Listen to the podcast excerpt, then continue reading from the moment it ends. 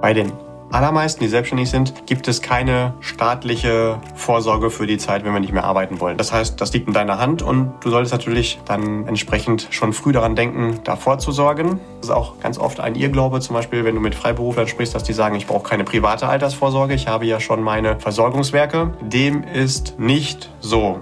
Und wenn man da mal schaut, wie mache ich das jetzt als Selbstständiger? Dann wäre mein persönlicher Tipp immer erstmal zu schauen, wo gibt es irgendwelche Vorteile mitzunehmen? Also wo finde ich eine besonders hohe Effizienz, also einen hohen Wirkungsgrad, wo ich ein Euro reinstecke, wo kommt viel raus? Wo lohnt es sich von der Rendite her, aber auch, wo wird es vielleicht noch vom Staat gefördert?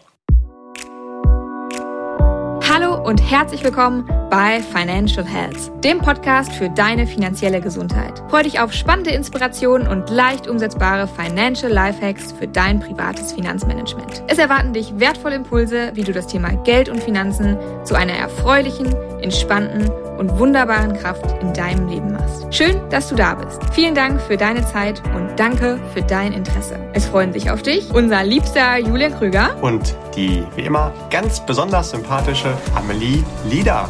Dankeschön, lieber Julian.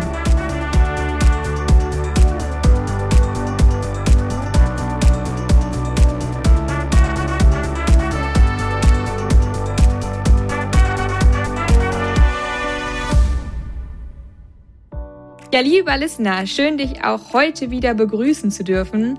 Wir machen heute mal eine Folge als Pendant zu unserer Beamtenfolge da die ganz, ganz große Nachfrage erfahren hat. Und wir haben uns gedacht, da machen wir doch heute mal eine Folge zum Thema Selbstständigkeit, Freiberufler und Unternehmer. Und in welcher Situation du auch immer gerade bist, ob du schon selbstständig bist, ob die Selbstständigkeit in Planung ist oder du auch einfach nur interessiert bist, herzlich willkommen und schön, dass du wieder mit dabei bist. Lieber Julian, wir haben vorher schon einmal so ein bisschen uns drüber unterhalten und haben gesagt, boah Mensch, 10% der Bevölkerung sind tatsächlich in Deutschland selbstständig, Freiberufler oder Unternehmer. Das passt eigentlich sogar ganz gut zu dem, was ich am Anfang gesagt habe, dass wir heute mal das Pendant zur Beamtenfolge machen.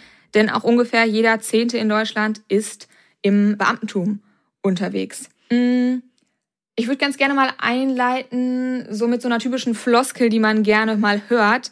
Selbstständigkeit, boah, heißt das jetzt eigentlich immer selbst und ständig oder was hast du dazu zu sagen? Ganz oft ist die deutsche Sprache ja super korrekt und bei vielen Menschen, die ich kenne, ist das auch so. Gleichzeitig glaube ich aber, dass das nicht das erstrebenswerte Ziel ist, wenn du selbstständig bist, dass du ständig damit beschäftigt bist. Du hast vielleicht ständig im Kopf, dein Unternehmen noch erfolgreicher zu machen, aber du solltest nicht ständig in den operativen Vorgängen drin stehen, sondern dir auch ganz klar Zeiten setzen. Zu dieser Zeit arbeite ich jetzt und es gibt aber auch Zeiten, da kümmere ich mich nicht um mein Business, sondern um mich selbst, denn auch das ist natürlich wichtig. Das soll aber nicht heißen, dass dir das Business nicht wichtig ist, sondern einfach nur, dass du da nicht operativ immer unterwegs bist. Und natürlich, wenn du da was im Aufbau bist, dann ist es auch wichtig, mal richtig Gas zu geben. Das sollte nur nicht das Ziel über 20, 30, 40 Jahre sein, sondern dass du dann auch irgendwann dir sagst, hey, es gibt da ein Zeitkontingent und das möchte ich gerne pro Woche abarbeiten und darüber hinaus bin ich vielleicht im Kopf dabei, aber nicht mehr wirklich in der Umsetzung. Vielleicht eine ganz ja. kurz nur dazu, zu diesem Spruch, ne? selbst und ständig, weil, also du hast zwar selbst die Verantwortung, aber nicht, dass du dann irgendwie ständig damit beschäftigt bist, 24-7 und dann nah an einem Burnout bist.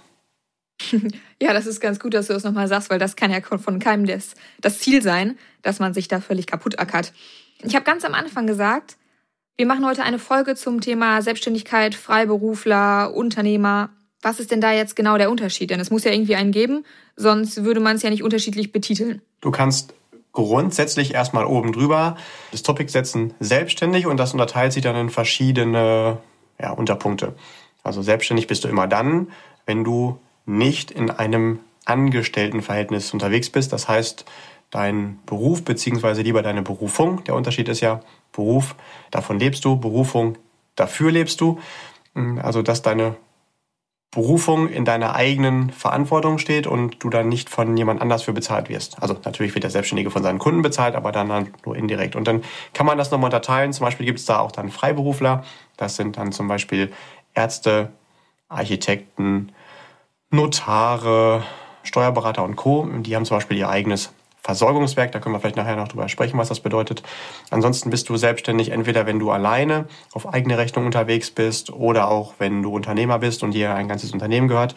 Da ist natürlich auch wieder die Frage, bist du dann eine Personen- oder eine Kapitalgesellschaft? Dann gibt es dann unter den Selbstständigen noch die Investoren, also die von ihren Erträgen aus ihren Investments leben. Dann gibt es die Privatiers, die einfach sagen, ich mache fast nichts mehr, außer einfach von meinem Geld zu leben.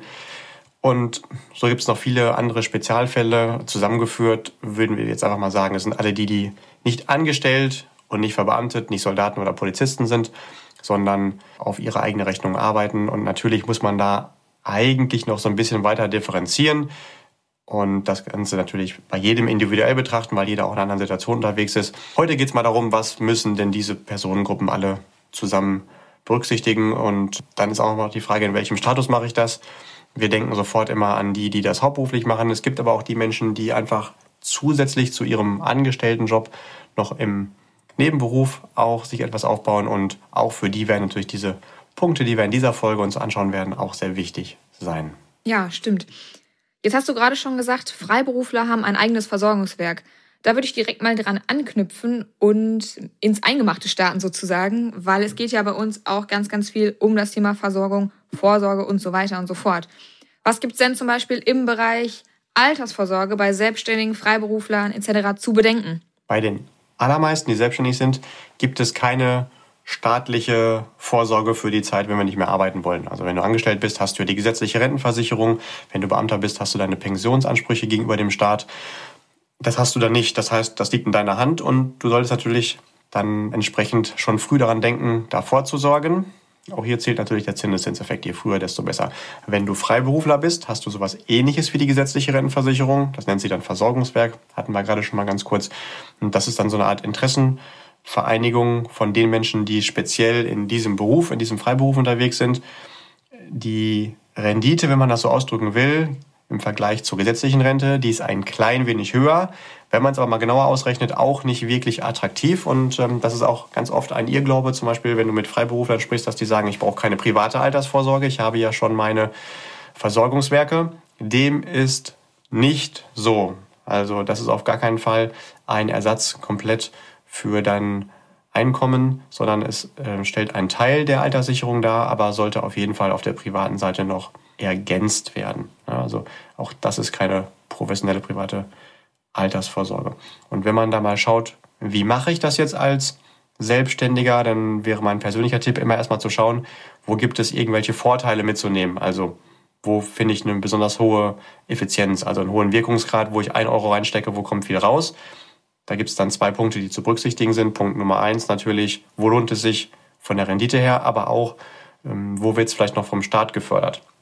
Da gibt es zum Beispiel Vorsorgeformen, da kannst du die Beiträge komplett von der Steuer absetzen und alleine dadurch hast du ja schon mal noch eine zusätzliche höhere Rendite. Zum Beispiel gibt es da, das kennt mit Sicherheit der ein oder andere, sogar als selbstständigen Altersvorsorge, so als quasi umgangssprachlicher Titel, die Rürup-Rente bzw. die Basisvorsorge. Denn im Rahmen dessen, was du da reinstecken kannst, sind pro Person ungefähr 25.000 Euro pro Jahr, kannst du die halt komplett von der Steuer absetzen, was halt schon mal richtig cool ist und hat auch noch weiter den Vorteil, dass äh, wenn du irgendwann mal in deinem unternehmerischen Weg vielleicht weniger erfolgreich sein solltest, das ist nicht der Plan, aber es kann trotzdem passieren und du vielleicht dann in eine Insolvenz rutscht, dann ist zumindest dieses Geld da drin dann auch sogar geschützt. Also es geht dann nicht mit in die Insolvenzmasse und äh, wenn es mal unternehmerisch nicht so gut lief, weil du dich da einfach was gewagt hast oder externe Faktoren es einfach nicht gerade begünstigt haben, dein Geschäftsmodell, dann ist deine Altersvorsorge safe. Wenn du jetzt das Geld auf dem Konto hast oder in anderen Altersvorsorgeformen, dann ist das nicht so. Und ein zusätzlicher Vorteil in dieser Rürup-Rente ist zum Beispiel, dass auch sichergestellt ist, egal wie alt du wirst, du bekommst da eine lebenslange Rente raus. Du musst also mit Renteneintritt, wann auch immer das sein soll, kannst du dir ab 62 dann auch frei aussuchen. Äh, musst dir keiner Gedanken machen, wie viel kann ich mir denn jetzt jeden Monat da rausnehmen, ohne dass vielleicht irgendwann das Geld zu Ende ist. Mhm. Dazu genau, lieber Listener, wenn du magst, wir haben auch schon eine Folge zur Basisvorsorge gemacht. Also wenn du darüber mehr erfahren möchtest, hör da gerne auch nochmal rein. Und ich glaube, das sind ganz, ganz wichtige Punkte, die du gerade ansprichst. Einmal mit, das Ganze ist insolvenzgeschützt, weil, ja, wie du schon sagtest, einige Selbstständigkeiten funktionieren auch nicht langfristig immer durchgehend. Genau, Steuervorteile. Und mh, mm, manchmal höre ich im Zuge dessen, oh, das ist aber doch so unflexibel, weil ich krieg da nur eine Rente raus und ich komme da erst ab 62 dran. Und dann gehe ich doch lieber einen anderen Weg, das kann, wo ich dann mein Geld immer kapitalisieren kann und rausbekomme. Kannst du dazu bitte nochmal zwei, drei Sachen sagen? Ja, ich glaube, es ist super wichtig, erstmal eine sichere Basis zu haben. Deswegen heißt das Ganze ja auch Basisvorsorge, wo du halt weißt, meine mein Basiseinkommen im Alter ist gesichert und egal was wirtschaftlich passiert, das kann mir keiner wegnehmen. Und wenn du dann sagst, hey, ich hätte auch gerne noch etwas Flexibles drumherum, wo ich dann zum Beispiel auch Geld auf einmal rausnehmen kann, dann ergänzt du das mit einer sogenannten flexiblen Privatvorsorge, die genau das Gegenteil an Eigenschaften hat. Also das, was bei der Rürup-Rente als Vorteil ist, ist da der Nachteil und andersrum, was da der Nachteil ist, ist da der Vorteil. Das sollte dann immer der zweite Baustein oben drauf sein. Ich gehe jetzt mal nicht in die ganzen Eigenschaften wieder rein. Auch dazu haben wir ja schon die eine oder andere Podcast-Folge zum Thema Altersvorsorge. Da nochmal reinhören. Zusammengefasst hat äh, diese flexible Privatvorsorge den Vorteil, dass ich halt das immer verfügbar habe und auch mal zur Not schon mal vorher an das Geld rangehen kann. Das ist aber nicht nur ein Vorteil, sondern aus meiner Sicht definitiv auch ein Nachteil, denn wenn ich weiß, dass ich drangehen kann, dann werde ich das wahrscheinlich in einem Notfall auch tun und damit vielleicht den Notfall überleben, aber dann meine eigene Altersvorsorge kapitalisieren. Und genau deswegen sollte das nie die Basis der Altersvorsorge sein. Äh, denn wenn ich von der Basisvorsorge, von der Rürup-Rente weiß, ich kann vorher nicht darauf zugreifen, dann komme ich gar nicht erst auf die Idee und suche mir andere Lösungen und habe dann nicht das eine Problem gelöst, indem ich ein noch größeres für später aufgemacht habe. Das ja, das finde ich ganz, ganz, ganz wichtig, dass du das nochmal genau, noch ja. betonst. Und ähm, vielleicht weil es ein als, ja, bitte. als kleine Ergänzung, ich höre auch relativ oft, ja, diese Rürup-Rente, die kann man ja nur machen, wenn man Selbstständiger ist. Nein, die ist prädestiniert für Selbstständige. Die hat da richtig gute Eigenschaften. Die kannst du aber genauso gut auch machen, wenn du angestellt bist. Auch da kannst du die von der Steuer absetzen. Also das nur noch mal ganz kurz, äh, um da noch ein vor alle Mal Bescheid zu sagen. Nein, die passt extrem gut für einen Selbstständigen, aber auch alle anderen Personengruppen dürfen die genauso für sich nutzen. Gut, warum passt die denn so extrem gut für einen Selbstständigen? Genau aus dem Grund, wie wir es gerade schon gehört haben, die ist sicher, egal was passiert. Und ich kann die Beiträge von der Steuer absetzen. Warum ist das so? Weil, also ist ja auch kein Geheimnis, tendenziell verdienst du als Selbstständiger ganz gutes Geld. Also statistisch zumindest ist es ja so, dass das Einkommen äh, oder der Gewinn eines Selbstständigen deutlich oberhalb eines Angestellten ist. Und da Wahrscheinlich kennst du auch so das Bild, wenn du irgendwo in einem Hafen unterwegs bist, egal ob jetzt am großen See oder vielleicht am Meer, und dir fragst, Mensch, wem gehören eigentlich diese ganzen Yachten? In der Regel sind das nicht unbedingt die Krankenschwestern, die da so eine 20-Meter-Yacht liegen haben, sondern das sind die Unternehmer. Und wenn du mehr Geld verdienst, musst du natürlich auch ordentlich Steuern zahlen und so bist du halt auch immer sehr affin dafür, diese Steuerlast zu reduzieren. Und wenn du das natürlich noch kombinieren kannst mit einer Altersvorsorge, ist das schon richtig cool. Okay, also lieber Listener, wenn du Bock auf eine Yacht hast, dann hier der seriöse Finanztipp ab in die Selbstständigkeit mit dir. Hm? Genau. Äh, gut. Wie sieht es denn aus mit den anderen Durchführungswegen in der Vorsorge? Also du hast gerade schon gesagt, äh, Rürup und auch die flexible Privatvorsorge sind Durchführungswege. Wie sieht es denn mit der Riester aus? Die Riester-Rente ist eigentlich erstmal für diejenigen gedacht, die förderfähig sind im Sinne des Altersvermögensgesetzes. Und da steht dann drin, das sind Angestellte, Beamte und ähnliche Berufsgruppen. Das geht also für Selbstständige nicht. Es gibt aber ein kleines Törchen, dann kann man auch als Selbstständiger dort gefördert werden. Und zwar, indem du mittelbar förderberechtigt bist und dir einen Partner suchst, den du heiratest, der zu der förderberechtigten Personengruppe gehört und auch eine Riester abschließt. Dann hast du sogar einen mhm. gigantischen Vorteil. Du musst nur den Mindestbeitrag von 5 Euro im Monat zahlen und kriegst dann die volle Förderung, sprich 175 Euro. Also solltest du lieber Selbstständiger verheiratet sein mit jemandem oder es überlegen zu tun, dann tu das schnell, denn du zahlst im Jahr 60 Euro ein und kriegst dafür im Jahr 175 Euro geschenkt. Das ist ja schon mal ungefähr 300 Prozent garantierte Rendite. Ähm, klar, da kommt jetzt nicht besonders viel bei raus, weil es sich um geringe Beträge handelt, aber trotzdem lohnt sich das dann mitzunehmen. Okay, ähm, also nächster Finanztipp, nicht immer nur reich heiraten, sondern auch einfach mal jemanden heiraten, der sozialversicherungspflichtig angestellt ist. In dem Fall, wenn man zumindest die Förderung von der Riester-Rente mitnehmen möchte. Wie das genau funktioniert mit der Riester, auch dazu haben wir noch mal eine weitere Podcast-Folge, da kann man dann sehr gerne nochmal reinhören. Aber das führt auch natürlich nochmal zu der Frage, wie viel zahle ich überhaupt ein in meine private Altersvorsorge als Selbstständiger? Ja. Grundsätzlich sagen wir immer als Faustformel mindestens 10% von deinem Einkommen, in dem Fall von deiner Unternehmervergütung, solltest du einzahlen. Als Selbstständiger darf das ruhig auch ein bisschen mehr sein, weil du ja eben meistens keine Ansprüche an andere Systeme noch parallel hast. Und äh, wenn du jetzt sagst, ich möchte aber nicht alles nur in Altersvorsorgeprodukte stecken von der Quote, die ich für die Altersvorsorge sparen möchte, ist das okay, dann ergänzt du es zum Beispiel, indem du dir auch ein Portfolio an Immobilien aufbaust.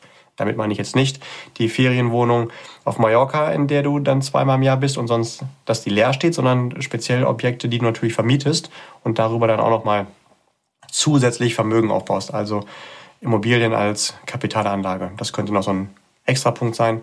Ähm, ist auch sehr beliebt als zusätzliche ergänzende Vorsorge für Unternehmer. Okay, gerade aus diesem Grund, weil Selbstständige ja auch ganz, ganz oft keine oder kein gesetzliches Werk dahinter haben, also keine gesetzliche Rentenversicherung, es gibt keine Pension, wie das zum Beispiel bei Beamten der Fall ist, wird ja auch immer mal wieder überlegt, wenn ich eine Vorsorgepflicht für Selbstständige einführen. Kannst du da noch zwei, drei Sätze zu sagen, was da gerade in deinem Kopf los ist? Dies ist tatsächlich immer mal wieder in Planung politisch und bedeutet, dass äh, ein Selbstständiger auf jeden Fall auch dann vorweisen muss, dass er irgendwie durch ein anerkanntes Produkt für seine Altersvorsorge vorsorgt. Aktuell ist das in Deutschland noch nicht so, ähm, weil tatsächlich viele Selbstständige ja sagen, ich bin genau deswegen selbstständig, weil ich mir ja auch die Freiheit vorbehalten möchte, selbst über mein Leben zu bestimmen. Nicht nur, wann ich arbeite, mit wem ich arbeite, ob ich arbeite, sondern natürlich auch, wie ich vorsorge. Ähm, das führt aber auch dazu, dass der ein oder andere dieses Thema einfach vergisst oder so ein bisschen vor sich herschiebt und der Stadt dann sagt, oh, oh, oh, da sehen wir ein Problem in der Zukunft und ähm, vielleicht kann sich jemand, der dann 20, 30, 40 Jahre selbstständig gewesen ist, hinterher nicht mehr im Alter versorgen und deswegen wollen wir das auch zur Pflicht machen. Ist es, wie gesagt, noch nicht verabschiedet und ich kann mir vorstellen, dass wenn es verabschiedet wird, dass es auch nicht nur intelligente Anforderungen hat, wenn das äh, Politiker entscheiden, weil das sind meistens die Menschen, die sich ja mhm. genau gegen eine Selbstständigkeit entscheiden, rein vom Werdegang. Aber das ist eine persönliche Anmerkung am Rande. Auf jeden Fall kann es sinnvoll sein, jetzt schon sich da zu positionieren, dass man das ein oder andere Produkt hat, was heute schon für diesen Weg auf jeden Fall vorgesehen ist. Man ist dann halt schon, sollte dieses Gesetz kommen, gut aufgestellt und nutzt logischerweise zum einen natürlich noch bessere Tarifkonditionen, das ist ja immer so, alle paar Jahre werden Tarife schlechter und das Wichtigste ist, man sichert sich sowieso den Zinseszinseffekt, weil vorsorgen musste eh. Ist vielleicht eher nochmal so die Bestätigung dafür, dass es schon wichtig sein sollte. Ne? Ähm, auf jeden Fall sollten wir uns die private Altersvorsorge auch als Verbindlichkeit machen, so wie zum Beispiel auch die Miete für unser Büro oder auch die private Miete oder die Wohnkosten für eine Finanzierung des privaten Wohnraums und nicht als Option. Also wir sollten das nicht am Ende aufstellen, wenn noch mein Unternehmen gerade in der Gründung dann am Ende des Monats noch irgendwie ein bisschen was abwirft, dann mache ich auch was mit Altersvorsorge. Das sollte genauso verbindlich sein wie zum Beispiel eine Idee der Krankenversicherung oder der Wohnkosten oder der Lebensmittel. Dann klappt das auch. Also die Frage ist, wie verbindlich mache ich es mir im Kopf, nicht optional machen. Und was auch viele Unternehmer total vergessen ist, natürlich baust du dir auch ein Vermögen auf, indem du dein Unternehmen aufbaust. Das bedeutet, du baust dir ja in der Regel über viele Jahre viele Kunden auf, ähm, vielleicht Produkte oder auch Betriebsvermögen. wenn du dann vorhast, in ein paar Jahren in Rente zu gehen, ob jetzt mit 50 oder mit 70, spielt erstmal keine Rolle, das obliegt ja dir, dann solltest du nicht, wie so viele äh, Unternehmer das Ziel haben, ich mache jetzt ein paar Jahre lang noch ein bisschen was und dann gehe ich ganz in Rente, sondern du gehst dann in Rente, wenn du dein Unternehmen so bestmöglich aufgestellt hast, wie es nur geht, damit du es dann an jemanden weiterverkaufen kannst. Und der gibt natürlich mehr Geld, wenn es gerade besser läuft. Also das darfst du auch als Unternehmenswert sehen und damit Teil der möglichen Altersvorsorge. Wichtig ist nur, ich würde das nicht als einzige Altersvorsorge sehen. Das ist ja nicht gewährleistet und sichergestellt, dass wenn du dein Unternehmen in 15 oder 20 Jahren veräußern willst, dass dann diese Branche noch läuft, dass alles ähm, richtig funktioniert hat und dass du dafür ein paar Millionen bekommst. Also hab das im Hinterkopf, dass es auch ein nicht unerheblicher Vermögenswert sein kann, aber nicht muss. Mhm. Ja, das finde ich total gut. Das ist echt nochmal ein guter Tipp. Das Unternehmen nicht vergessen, bitte. Ich mache manchmal in den Beratungen mit Selbstständigen die Erfahrung, dass sie sich, naja, doch ein bisschen deutlich zu devot aufstellen. Also das, dann kommen immer die, die gleichen Argumente und ich kann die auch alle total nachvollziehen, weil uns geht's ja genauso. Ich habe ja noch gar kein oder ich habe gar kein stabiles Einkommen. Jeden Monat sieht mein Gehaltscheck irgendwie anders aus ähm, und ich fange mal ganz ganz klein an. Und dann ist das häufig ähm, ja kein Vermögensaufbau, sondern eher so ein bisschen esoterisches Sparen. Hast du da noch mal eine Empfehlung von deiner Seite, wie man sich da trotzdem gut aufstellen kann, trotz dieser Umstände, dass, ja, es ist halt einfach so, der Selbstständige einen, einen, einen schwankenden Gehaltscheck hat, sozusagen. Wie bei allen im erfolgreichen Umgang mit den Finanzen ist es tatsächlich 90 Prozent Psychologie. Und die Frage ist halt einfach, glaube ich, das will ich mir leisten und muss ich mir leisten? Oder glaube ich, ah, das hat eine geringere Priorität und wenn was über ist, dann starte ich irgendwann mal damit. Das Problem ist, dass dieses, wenn was über ist, entweder von Beginn an ist, weil's, weil du es einfach machbar machst, oder es ist nie, weil immer irgendwas auch auf der Unternehmensseite gerade wieder ist, was Geld kostet, was unüberlegt ähm, und unplanbar gewesen ist und deswegen irgendwo wieder finanziell hm, gefüllt werden muss. Und der einzige Erfolgsfaktor, um das wirklich hinzubekommen, ist, ich entscheide mich dafür, ich mache das jetzt einfach und ich will das auch und ich sehe auch einen Sinn da drin und ich weiß, wie wichtig das ist. Und dann wirst du das Budget auch dafür haben. Wie alles andere im Leben auch, ähm, mach es dir einfach als einen nicht optionalen, sondern verbindlichen Punkt. Und vielleicht, ja. was auch funktioniert, also das funktioniert beim Sport auch ganz gut, äh, wenn du regelmäßig zum Sport willst und selbst einfach nicht die Energie findest, dann verabredest du dich einfach mit jemandem ähm, und schon sagst du, oh, ich bin ja mit Amelie zum Sport verabredet, deswegen kann ich jetzt nicht auf dem Sofa chillen obwohl ich jetzt vielleicht gerade platt bin. Genauso machst du es dann bei dem Thema Finanzen auch, dass du einfach sagst, okay, ich verabrede mich einfach zum Beispiel mit einem Experten, der mich da betreut und der sagt einfach, das musst du machen und dann folge ich dem auch. Als Money Coach, um auch da auf der privaten Seite vorwärts zu kommen, nicht nur auf der unternehmerischen. Also einfach mach es dir verbindlich, sozusagen Absolut. dein Tipp. Okay, ja, dann würde ich sagen, sind wir mit dem Thema Vorsorge bei den Selbstständigen erstmal soweit durch, oder haben wir abgefrühstückt? Ja, ich denke, das ist das Wichtigste. Ähm, ist jetzt auch kein Geheimnis. Ne? Also private Vorsorge ist immer wichtig, egal in welchem Status du unterwegs bist. Und als Selbstständiger nutzt einfach die Möglichkeiten, die drumherum gesetzt sind, um halt einen hohen Wirkungsgrad für jeden Euro zu finden, den du da reinsteckst. Ja. Okay, dann lass uns doch mal weitermachen mit der biometrischen Seite, also den ganzen biometrischen Absicherungen, Thema individuelle Arbeitskraftabsicherung. Sehr gerne. Ähm, wie bei allen Punkten ist es natürlich auch hier so in der Selbstständigkeit, dass wir da nur sehr bedingt vorbereitet werden durch unsere schulische Laufbahn in der Ausbildung oder im Studium. Ja. Möglicherweise hat das auch Gründe, dass wir das nicht unbedingt in der Tiefe lernen, wie Selbstständigkeit funktioniert, sondern dem Staat dient es eigentlich mehr, wenn du klassisch angestellt bist, aber das ist ein ganz anderes Thema umso wichtiger ist auf jeden Fall, dass du so eine Art Schwamm wirst zu allen Informationen, die das Thema Selbstständigkeit betreffen und dir genug eigene Quellen suchst, wie zum Beispiel, dass du jetzt ja auch gerade hier reinhörst, wie du dich da idealerweise aufstellst. Also umso besser, dass du hier reinhörst. Und ja, wie schaut das aus mit dem Thema Gesundheit? Wird ja auch ganz oft auch als biometrische Absicherung betitelt. Das Allerwichtigste ist natürlich, dass sichergestellt ist, wenn es dir mal gesundheitlich nicht so gut gehen sollte, auch wenn es nicht der Plan ist, aber trotzdem kannst du mal krank sein, mehr oder weniger, ähm, dass dann auf jeden Fall die Behandlung sichergestellt ist. Sprich, du brauchst eine Krankenversicherung, dass der Arzt bezahlt ist und auch Lust hat, dich zu behandeln, wenn es dir nicht gut geht. Das Gute ist, in Deutschland ist das sogar Pflicht. Das heißt, da kommst du eh nicht drum herum. Halte ich persönlich auch für sehr sinnvoll. Es geht gar nicht darum, dass du nicht mal auch 1000 Euro zur Verfügung hast, wenn mal der Arzt äh, dich einmal komplett abcheckt. Es geht eher darum, wenn du mal eine schwierige OP mit paar Wochen Intensivstation benötigst, das kann auch schon mal schnell sechs- und siebenstellige Beträge kosten. Und da musst du dich als allererstes erstmal entscheiden, für welches System, wie du dich da versichern möchtest. Es gibt auf der einen Seite das gesetzliche System, die gesetzliche Krankenversicherung. Du hast aber auch als Selbstständiger das Privileg, das nicht alle Angestellten haben. Du kannst dich auch privat versichern. Das würde, glaube ich, hier den Rahmen sprengen, wenn wir da jetzt ins Detail gehen, wo da die ganzen Unterschiede sind. Grundsätzlich ist es so, bei der privaten Version, da kannst du dir genau aussuchen, welche Leistungen sind dir denn wichtig und hast einen privaten Vertrag und dann kann diesen Vertrag auch niemand hinterher anfechten und sagen, oh, wir nehmen mal ein paar Leistungen raus. Das ist das, was regelmäßig bei der gesetzlichen Version passiert.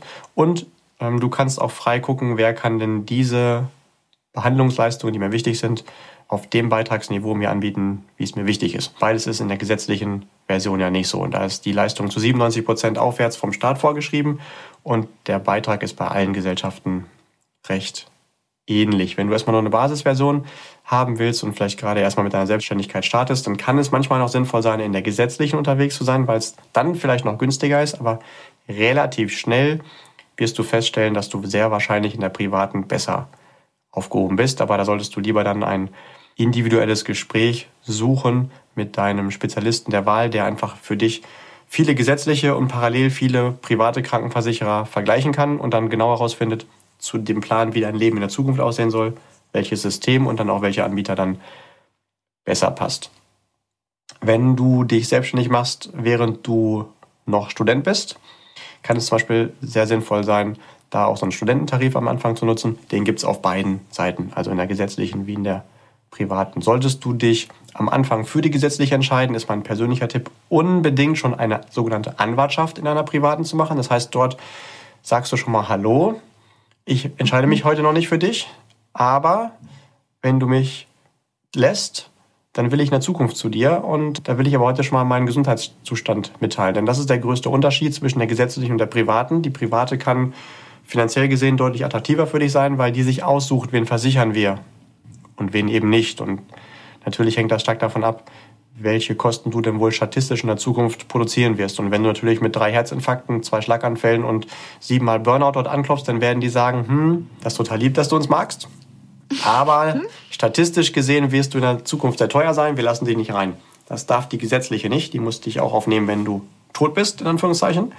Was dann der Vorteil ist, wenn du halt schon gesundheitlich eingeschränkt bist, aber wenn du gesund bist, dann solltest du wirklich überlegen, in so eine private zu gehen. Und wenn du noch nicht reingehst, wie gesagt, dann sagst du der Privaten schon mal, hey, ich erkläre euch jetzt mal meinen Gesundheitsstand, damit ich vielleicht zukünftig reinkomme, ohne dass er mich dann nochmal fragt. Mhm. Finde ich einen sehr, sehr wertvollen, wertvollen Tipp. Also es sind ja einfach so die kleinen Stellschrauben, von denen ganz, ganz viele nicht wissen, wie ja, es ist ja eigentlich total, total billig, also billig von der Idee her, sich ähm, einen Fuß in die Tür zu stellen und es dann später zu nutzen. Insofern, ja, ganz lieben Dank für diesen guten Hinweis noch für so eine kleine Anwartschaft. Okay, welche Themen sind denn da noch wichtig im Bereich äh, Krankenversicherung zum Beispiel?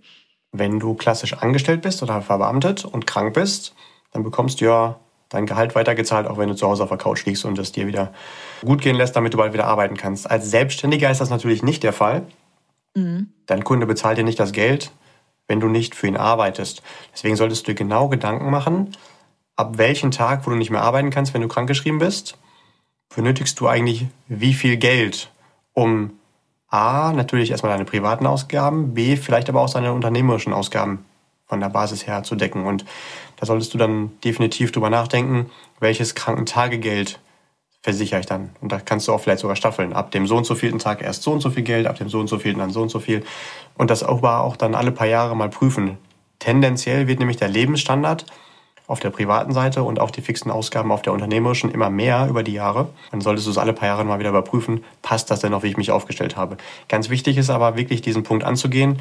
Das vergessen nämlich einige selbstständige Schrägstrich Unternehmer und ähm, können sich dann das eigentlich gar nicht leisten, krank zu werden, weil sie sagen, oh, dann habe ich zu viele laufende Kosten und gönnen mir diese Zeit nicht, um wieder komplett gesund zu werden. Das ist natürlich eine Katastrophe, wenn du so halb krank dich von Aufgabe zu Aufgabe schleppst und dann vielleicht irgendwann dein Körper sagt, ob du willst oder nicht, ich mache jetzt hier mal die Notbremse und dann geht gar nichts mehr. Also das sollte nie sein. Also dein Beruf, schrägstrich deine Berufung, sollte niemals der Grund sein, dass deine Gesundheit darunter leidet. Ganz im Gegenteil, du solltest dich dort so wohlfühlen und so viel Spaß haben, dass du sagst, hey, ich habe da positiven Stress. Also nicht negativen, sondern positiven und es pusht mich und es ist das geilste Hobby auf diesem Planeten.